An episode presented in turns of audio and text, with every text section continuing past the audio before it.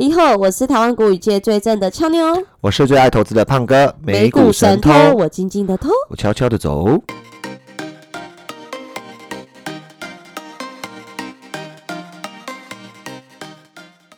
现在时间三月三号晚上八点二十一分。对，今天讲了一通电话，讲到很晚很晚很晚。对，但俏妞还是很好很好心的，一直痴痴的等着胖哥。是是是。那今天最大事情什么？全台大停电。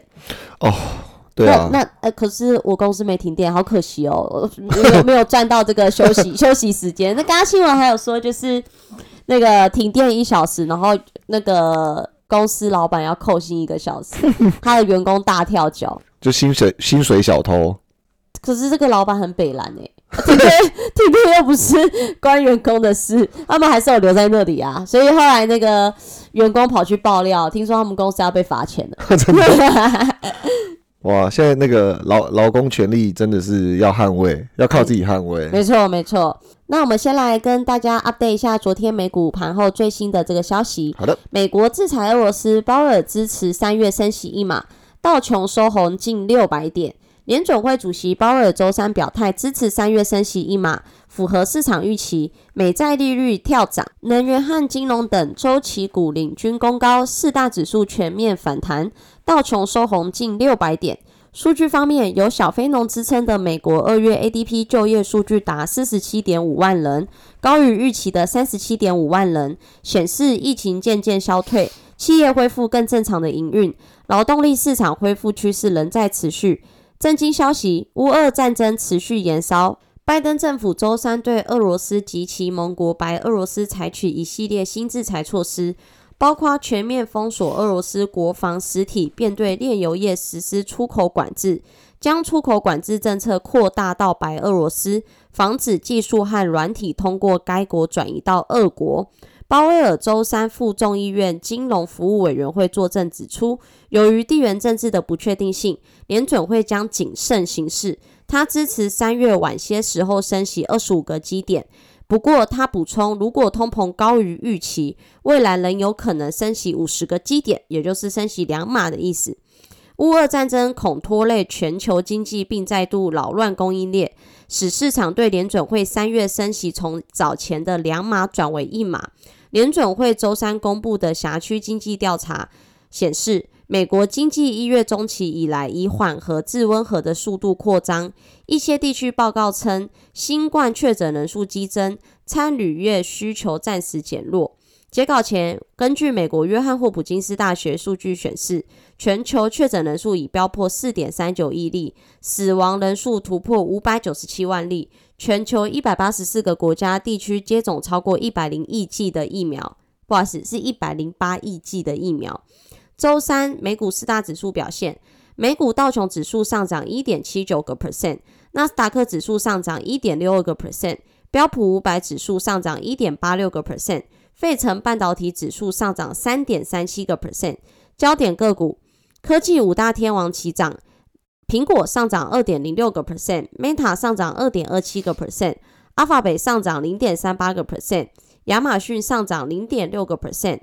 微软上涨一点七八个 percent，道琼成分股仅 Visa 收黑，开拓重工上涨五点三五个 percent，陶氏化学上涨三点六二个 percent，旅行家上涨三点四九个 percent，雪芙蓉上涨二点九五个 percent，Visa 跌零点二三个 percent，费半回暖晋阳，美光大涨八点一六个 percent，AMD 上涨三点九一个 percent NVIDIA 上涨三点一八个 percent。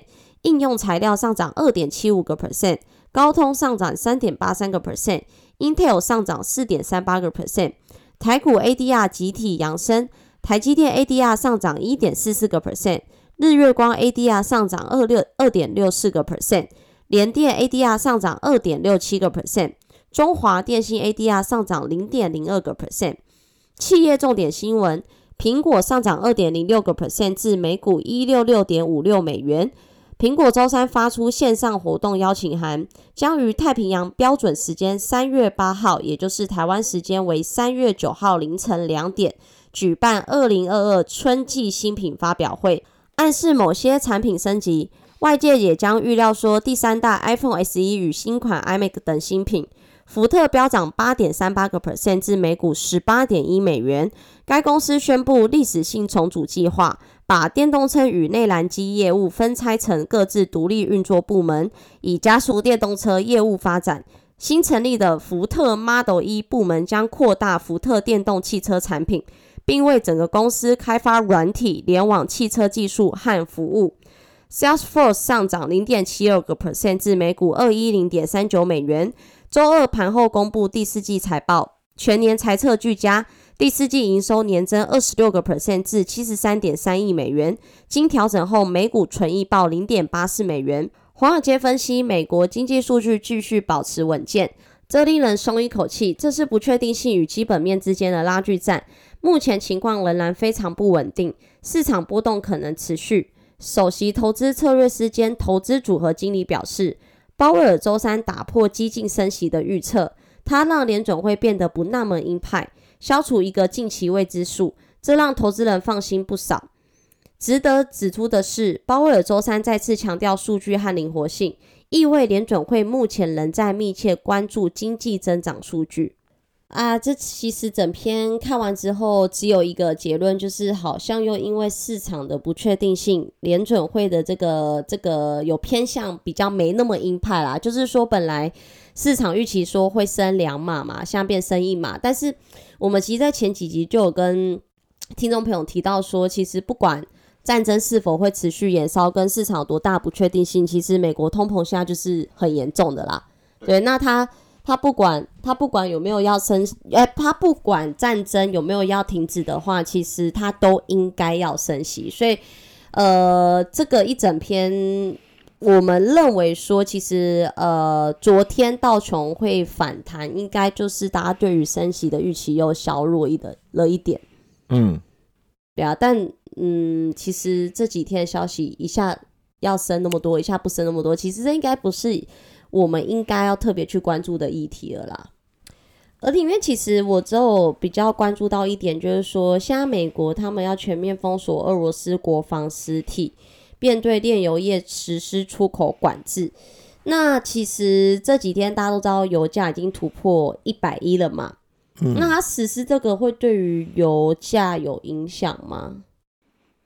现在看起来就有啊，因为油价就是很疯狂的上涨，而且它有现在那个 WTI 就西德州原油的价格已经来到二零一三年那个时候的高点。但是两个环境比较不一样的地方是，那个时候美国有个机构专业机构在统计那个钻井平台数量，那个时候二零一三年就是油价它崩盘前是差不多这个价位。可是你说突破一百一，对对，它差不多就是差不多一百一十块上下的价位。然后它那个时候崩盘的原因是因为美国的这个页岩油开采量越来越大，然后全球的需求其实没有扩张那么快，所以那个时候我印象很深刻，就是很多人觉得美国的页岩油业者他们所上市的股票是一个投资新蓝海，可是实际上。因为他们的裂解技术大幅提升，导致于美国最高的时候曾经扩张到一千五百多座的这个钻井平台同时开挖，这是那个时候贝克修斯统计的数字。嗯，因为我记得之前油价一直没办法突破，可能我们举例可能七八十或一百好了，都是因为其实一旦油价超过一定的。点价位，美国页岩油业者就会开始疯狂开采，这样如果供过于求的话，其实油价就会在下跌。可是现在看起来，就算它。疯狂开采，好像因为也因为战争的事情，其实油已经突破一百以上了。没有，我觉得这一次不太一样，因为我我最近刚好有更新数字，其实我看了一下美国贝克休斯他统计的钻井平台数量，大概还是在五百多座。哦，所以没有增加，所以所以我们对，所以我们可以拿两个时间比较，一个时间是二零一三年的时候，二零一三年油价一百多块，照理来讲是一个油商很好赚钱的时机，可是那时候的钻井平台数量多达一千五百多座，现在只有五百多。哦，那我们再拿这个五百多，相比于 COVID nineteen 爆发之前，因为 COVID nineteen 后曾经有短暂的时间，汽油是跌到负三十七块，对，啊，那是期货啦，现货还是有价钱，只是也不足以让那些页油业者获利，对，所以呃，当然你相较 COVID-19 的时候，呃，下降到最低的时候，美国页油业者大概一百多个钻井平台数量，其实也恢复了不少。对。可是疫情前，俏妞有注意过是多少数字吗？你说疫情前的油价吗？钻钻井平台。哦，我还真的没研究钻井。大概九，大概九百多座。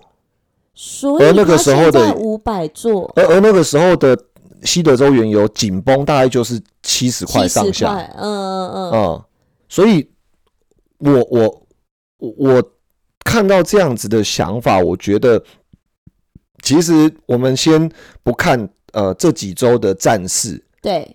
其实基本上在战争引爆之前，油价就已经来到八九十块每桶。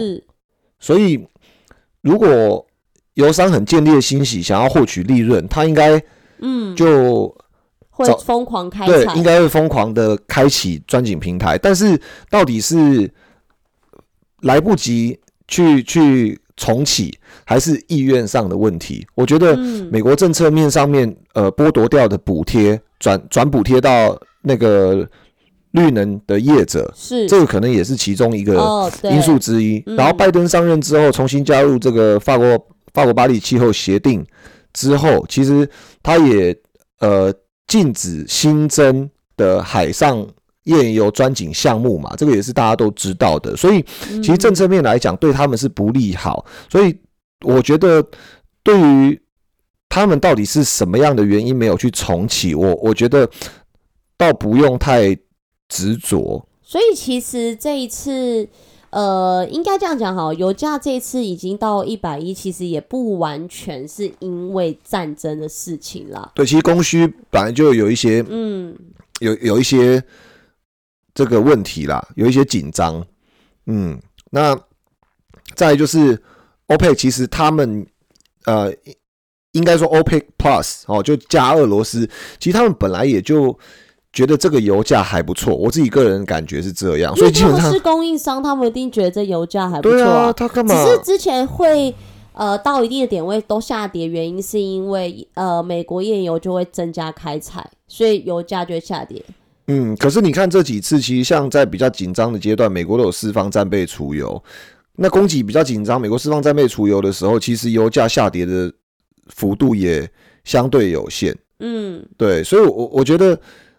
按照现在来讲的话，供需端呈现比较吃紧的状况，然后再来就是，我有一个很重要的数字，就是美国现在的实质利率，就是我们拿那个通膨率，我我我们拿基准利率去减掉通膨率，嗯，基准利率大概就是零到零点二五嘛，嗯，通膨最新一次公布出来是七点五，那个时候还没有战争，所以减掉七点五之后，等于说如果实质利率的话，应该是负七点，对，负七点二左右。那如果俏妞你是美国人，你今天存在银行的定存，我当然就不存银行啦。那你买一个债券是十年期的，对，A 等级公司债，嗯，如果利息是百分之，殖利率是百分之三，当然要买啊。你还是被通膨吃掉啊？哦，对了，因为是七点五啊，是。但是或许可以降一点，你可能没没被吃掉那么多。但是按照现在紧张的情势，然后再追踪各种这个通膨的加权因子，嗯，感觉好像也是一升难降。嗯，对啊，持平就不错了。我觉得看起来是一升难降啦。所以你你说持有美元的在地在地人，其实还真的蛮蛮紧张的。所以。最近很多新闻啊，就他们很多工人就想要加薪，而且要求的幅度都还蛮高的，不然就要罢工，可能三十趴、四十趴。他们的货币已经贬值缩缩水成这样，就算这次联总会真的如加息五十个基点两码，其实也都比不上他们通膨啦。所以其实真的不用妄想说，因为可能政政政局的不的不确定性，让联准会有鸽派的想法，应该是不太可能的啦。而且我觉得，呃，我觉得比较主观狭义的讲，其实加息对于有钱人比较有利，对于穷人是不利的。对于有钱人是比较有利的。比较起来啦，因为你看，假如说，呃，我举个例，俏妞很有钱，你有一千万，然后胖哥死穷人，我只有五十万，对，那如果利息是五趴，哦，那当然我利息滚的比较多啊。那你一千万一年就五十万嘛，那你就有一个很好的基础收入，因为你每个月就有三万多块的，好像基本那个利息收入。对，可是我有差吗？我我五十万，我我变成五趴，一年多两万五。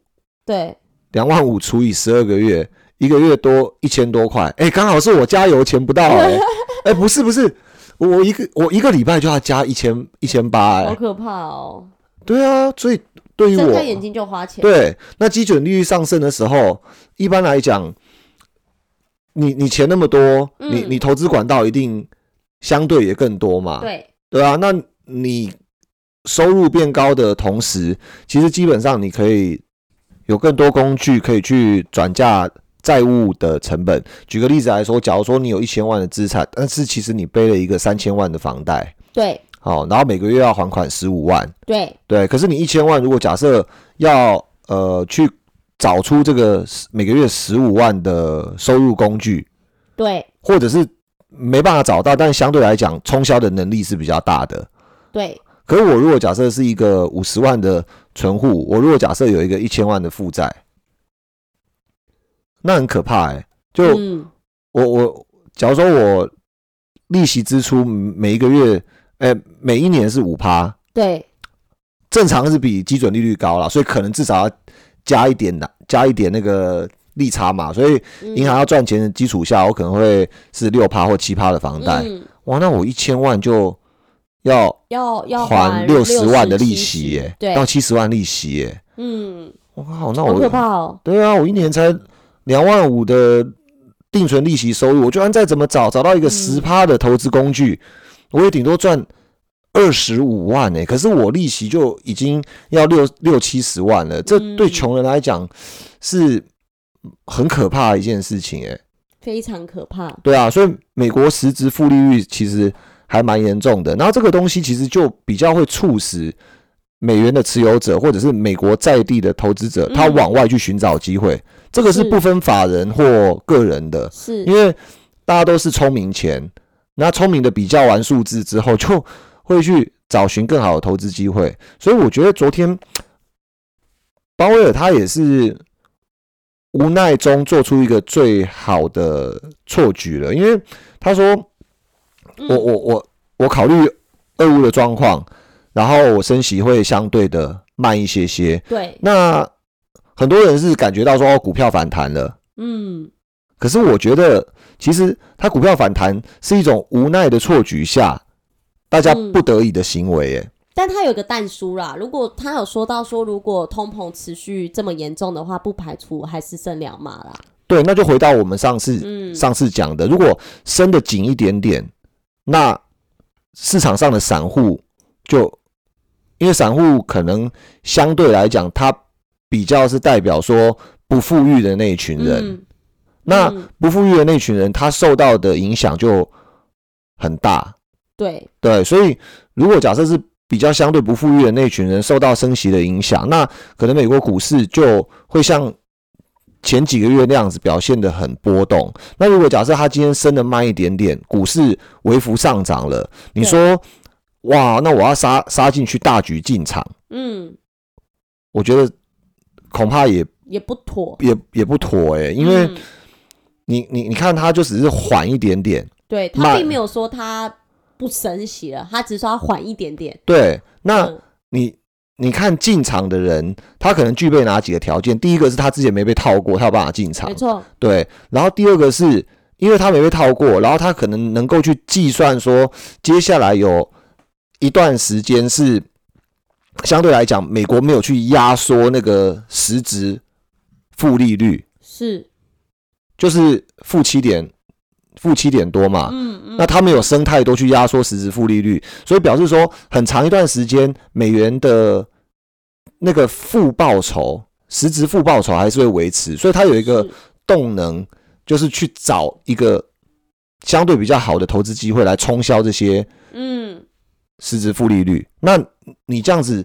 的驱使下，你去选一个标的进场，其实那个都是短期所创造出来的价格改变，但它不构成是一个长期的嗯股票增值的一个动能啊。对啊，所以其实整个市场还是要健康发展啦，不能因为现在有什么混乱的局面就忽略了，其实现在全世界最严重的通膨国家就是美国，它不管再怎么升，它都还达不到它的通膨率，创了七点五嘛。对啊，对啊，而且我觉得做了一个蛮有趣的研究，其实像我们拿美国来跟一些成熟国家比较，举个例子来说，像。澳洲它是原物料丰富的国家，对。那很多人通膨的时候会想说，哎，那澳洲会不会有通膨？可是实际上它的 CPI 大概是 Y O Y，就是年增率百分之三点五。嗯。所以虽然它他们差不多也是一样零利率，对。可是如果我是澳洲人，我通膨三点五抛，感觉好像比较有机会。对对，感觉比较好像有机会在零利率的环境下追回这三点五。是是是。哦，那美国七点七点五，这啊，这数字比较对，相对很难追追。我就要从定存换债券，可是债券还不够，所以现在很多人对债券也是兴趣缺缺。俏妞前几集就有分享嘛，他把那个美国公债卖掉了嘛。嗯。他即使把那个年限拉到二十年的 ETF，其实殖利率也才一趴多而已啊。是。对啊，那去。去追七趴，感觉很长一段时间，这个资产应该就挂掉了。除非就是投资人去买乐色级债券啊。对，那就变成一直不断的去提高它的风险。可是联准会很可能很短暂，但是可能也不会那么短暂，因为你不知道它到底会怎么样。嗯。可是反正它早一点晚一点，它就是会把利息调升，所以你这时候做的动作可能都只是一个。过度操作就很短期的，那你预测不了说那个时候联准会要做出措施的时候，市场有负面反应的时候，你来不来得及出场？嗯，所以我觉得选择时机点是超级难的一件事情。嗯，那投资选择时机点本来就很难啊，真的真的很难。嗯，对，所以为什么我们这几集的节目都比较侧重在说找出今年还是。有价值的趋势，嗯嗯嗯，所以同样的一个数字，在巴西市场，巴西现在的定存利率是十点七五 percent，嗯，然后它的通膨是十点三八，哦，所以相通膨相较之下，实质是正利率，而且巴西央行的态度是，他们的通膨已经见顶，所以短期他做的升息循环已经见到一个高峰。那白白话讲就是，他告告诉你说，定存可能。是未来一两年你你所看到的最高点。嗯，对对对，因为它就是摆明就是暂时没有再升息了。对，所以它的信用债基本上可能高于十趴，应该也是一个你你不太能够再找到一个更好的切入时机了，除非又发生类似像俄罗斯那种战乱嘛。嗯，对，导致它的那个风险溢价又更更多，否则的话你很难在。找到一个更好的时机点，所以为什么今年巴西市场会狂升二十几 percent？是，然后美国会相较，尤其那科技股相较跌了十十七个 percent。那我们上一次好像有讲错，就是我们是前前一集还是前前一集？我们是啊上一集的前前一集，所以如果是这一集讲，就是前前前一集 三集前啦。好，反正就是有一个标题是。这一档 ETF 今年逆天上涨百分之二十以上，然后那集的时候我们讲到巴西，我们有把讲到巴西的这个指标性的行业，它今年哦，截至今天，胖哥稍微看了一下，对，累计的涨幅已经从上次讲的十三十 percent 多多涨了百分之十，也就是来一个礼拜而已，已经上涨到年年年化报酬率四十个 percent。巴西巴西的 ETF 吗？呃，巴西的一只个股，巴西的那个第一大全职股。OK OK，嗯，听众朋友会不会觉得我们死都不讲到底是哪一只的全职股？如果要如果要知道的话，请回三集前。没错，请回三集前。所以那几次真的很有价值，其实还是持续可以列入到口袋名单内。对，那它它具有吸引力的原因很简单嘛，就是它的，因为我们前面有呃教大家方法，就是。有一个投资绩三高那一集，是的，那反向的就是你要去选三低的嘛，对不对？所以你选到三低的，你就会发现，哎，这家公司它是低本一比、低股价净值比，对，然后低的这个市销率，是，对，所以表示说它股价相对比较便宜嘛，嗯，嗯，所以你用这样子的筛选法则，其实在今年的市场里面比较容易找到能够对抗通膨。那现在对抗通膨的工具，大家都喜欢，因为 很很难找到一个蛮蛮长期的方向因。为现在通膨太严重，其实不止美国啦，其实我觉得各个国家的通膨都蛮严重，只是严重的程度高低啦。但美国这一次通膨创四十年来的新高，所以其实我们也不用再期待说鲍威尔他会不会偏鸽派，或者是干脆不升息，其实是不太可能的。嗯，而且连高盛都预估到明年二零二三年的年底会升息到十一次，所以其实目前看起来政策面转向对于美国股市还是有非常大的不确定性跟影响啦。所以其实呃，投资朋友其实也可以把资金转向到一些海外啊，可能找寻一些比较有价值型的一些市场。或者是像我们在前几集有提到的，不管是 ETF 或个股啊，嗯，但是像俏妞到目前为止啦，可能受受到之前这个投资个股的冲击，如果说已经开始就是比较没办法承担这么大风险的话，其实。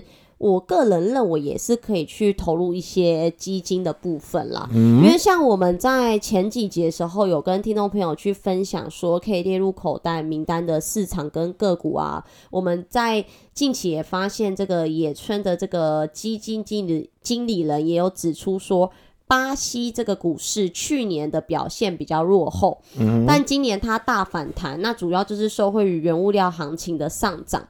那其实他也他也强调说，投资巴西这种国家最有最好是采取定期定额的方式去长期布局啦。那今年以来啊，其实在所有的新市场当中，巴西的股市是表现最优的，所以也联动也带动了拉丁美洲基金跟一些呃领涨一些新兴市场的基金。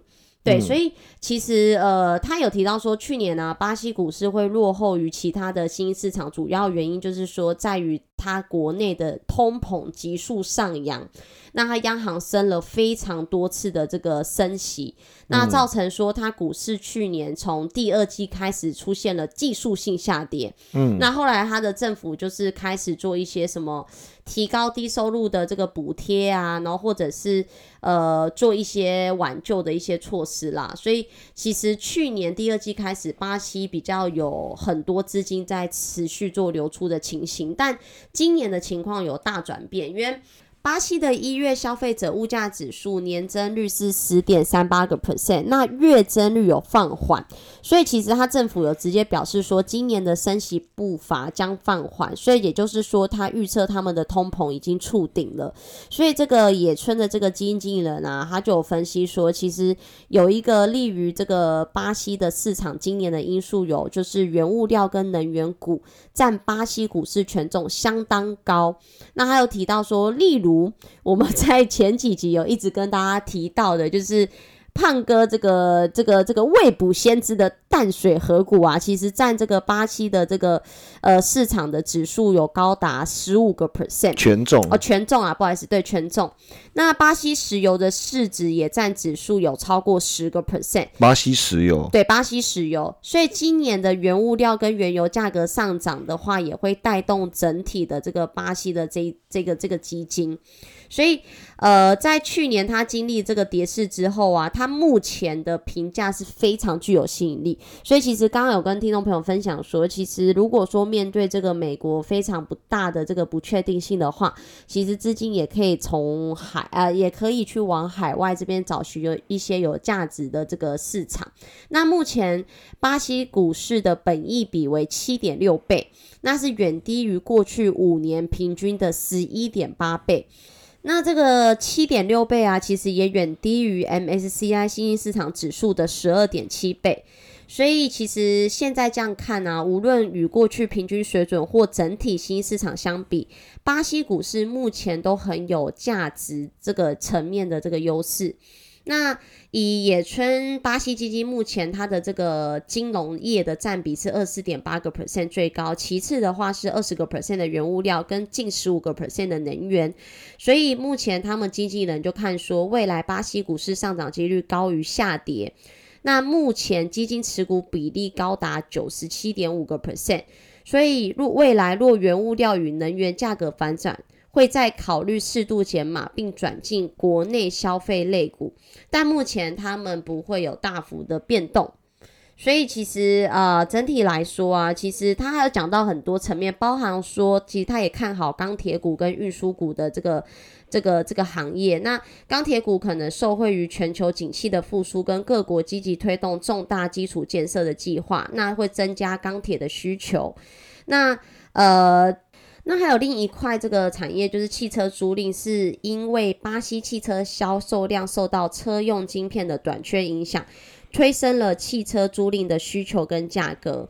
那目前他们也提到说，一月初巴西的疫情比较严重，单日的确诊人数高达三十万人，但近期确诊人数已大幅下滑。那目前他们的防疫措施其实相当严格，两剂疫苗的施打率也超过七成。那目前政府已在规划未来放宽的措施，所以目前巴西经济仍在谷底，加上通膨仍在高档，也会影响消费的意愿。所以在这边提醒，其实巴西主要的风险是十月将举行总统大选，不确定性将使投资气氛转为观望啦。那目前民调是反对党领先，就是前任总统的支持率约三成，高于现任的总统。那其次，他们的通膨也需要持续关注。巴西的央行其实如果为了打击通膨而持续升息的话，其实就不利于他们股市。那第三个风险是财政赤字。去年底，巴西国会有通过提高财政赤字上限的法案。若执政党为了竞选考量所推出的措施进一步扩大财政赤字，其实就会影响到外资投资巴西股市的意愿。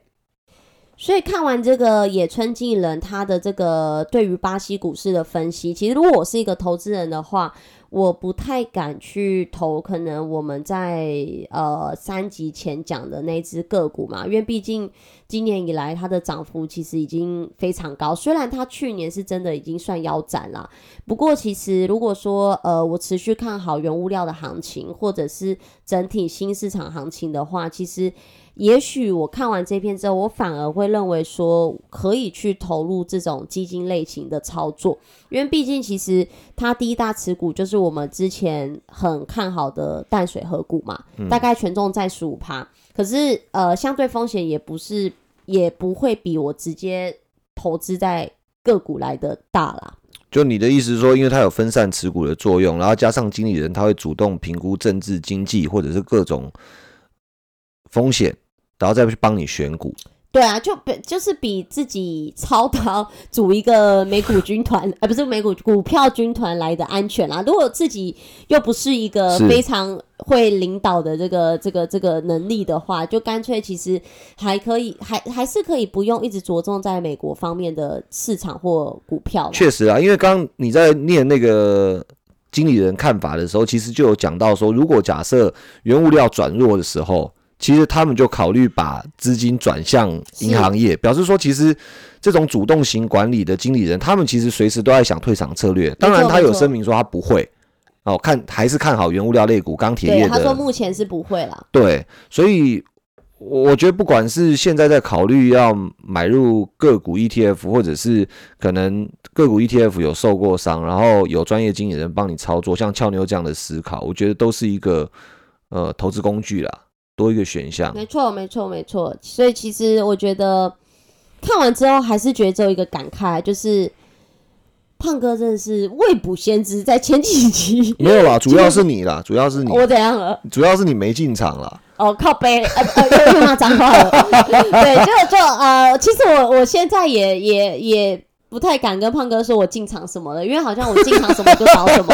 哎，不是啊，这样讲我们节目更没有人收听啊。反正听众朋友听到这边哦，就是俏妞现在手，如果是我们的忠实听众，就知道就知道大概俏妞手上有多达哪十几只的个股，那就千万不要进场，因为大家 跟你们讲一声，没有一只是绿色的，都是。你这样讲完之后，你这样讲完之后，除了那个女股神的做空基金，会不会有人专门跟着你对做？俏妞做空基金，对啊，大家大家可以听胖哥做什么啊？但俏妞讲老实话，就是我目前没有，你还是你还是比较准。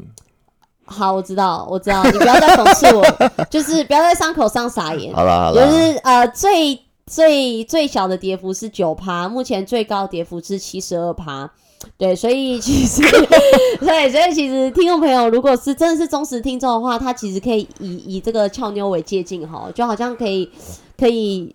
这个这个不用叠这么多胶，因为讲老实话，其实我投的不是奇怪股票，真的，搞不好有听众朋友手上的持股跟我一样。好了好了好了，我我我们不要再讲你伤心往正向，往正向。对，我们现在看一些乐观的东西啊，要讲一下你有兴趣的话题，顺便为下一集埋一下伏笔。好的。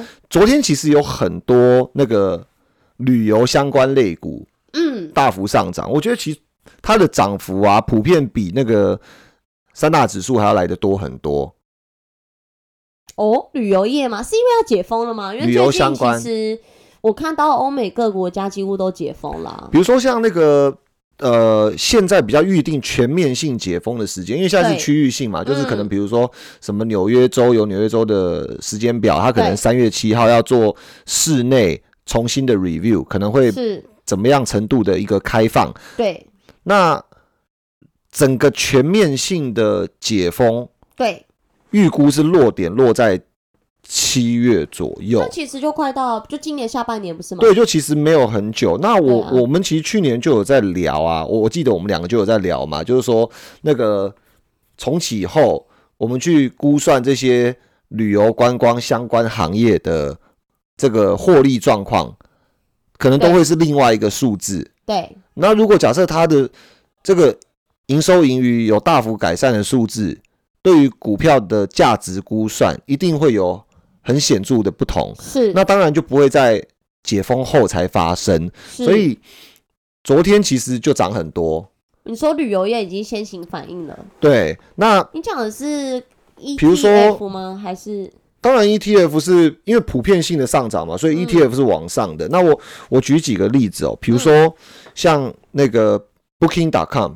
哦，个股哦，对，股票代号 BKNG，它的昨天涨幅是四点四二 percent。然后，比如说像那个 Airbnb，呃，Airbnb，它昨天涨幅，它也涨了四点三二个 percent 啊。对，那我再举几个呃博弈相关的，就是说有做饭店的博弈相关集团，比如说 Las Vegas 的那个金沙集团，它的股价昨天涨了十点一七 percent。哇，对，那永利度假村，哈，Win，它的股价涨了八点五六 percent。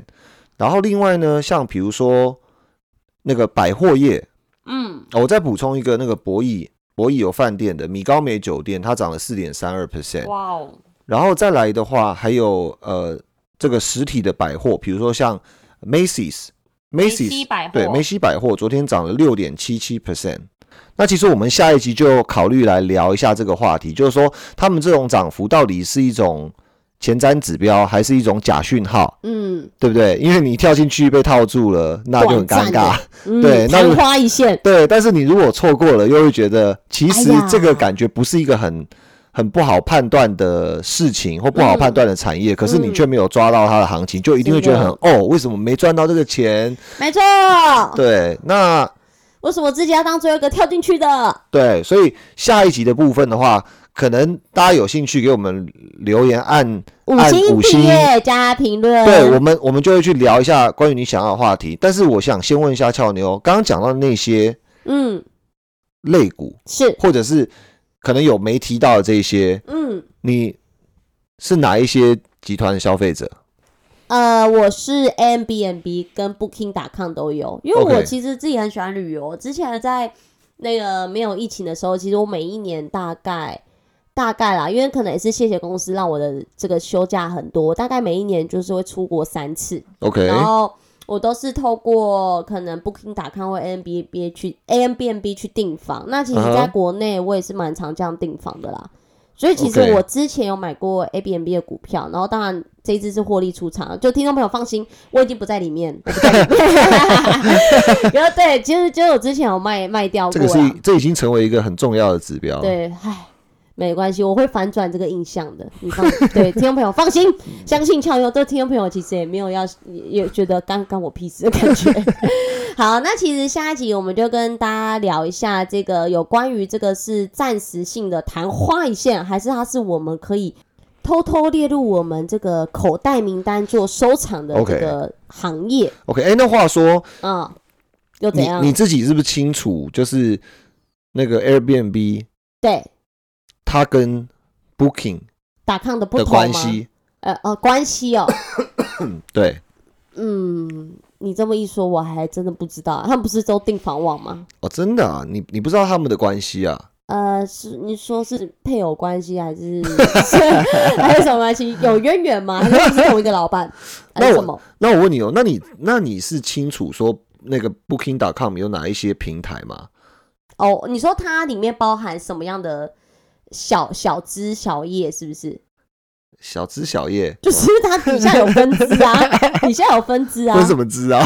那那什么意思？什么叫就平台？就 Booking 是集团嘛，那对，Booking 集团旗下有哪一些订房或者是旅游相关的平台？你你你是有研究的吗？没有。哦，那很有趣耶。那感觉应该也会有听众跟你一样是不知道的。哦，知需要知道这个吗？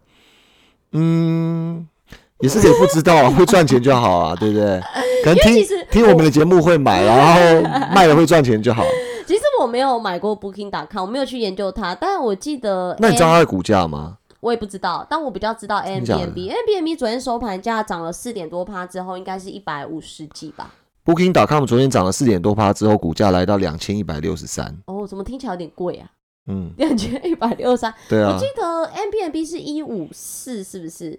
嗯，一五呃，我如果没记错，应该是一五一五四点多吧，一五七点五三啦。真的哦，一五七点五三，昨日呃，昨日上涨四点三二个 percent 嘛，盘前又涨了零点五七，真的哦。怎么真的？这是 BKNG 是 Booking.com 吗？Yep，啊，它你拿近一点啊，它昨天差不多跟 Airbnb 是同样涨幅，但盘前它涨了四点四二个 percent 啊，不对不对，这是昨天涨的吧？你 这昨天收盘，哦，两千七的股价哎、嗯，它的上市日在二零一五年吗？你这个是抓抓多久？哦，它它它那个二零多少？我有点近视，你是这是二零，这是几啊？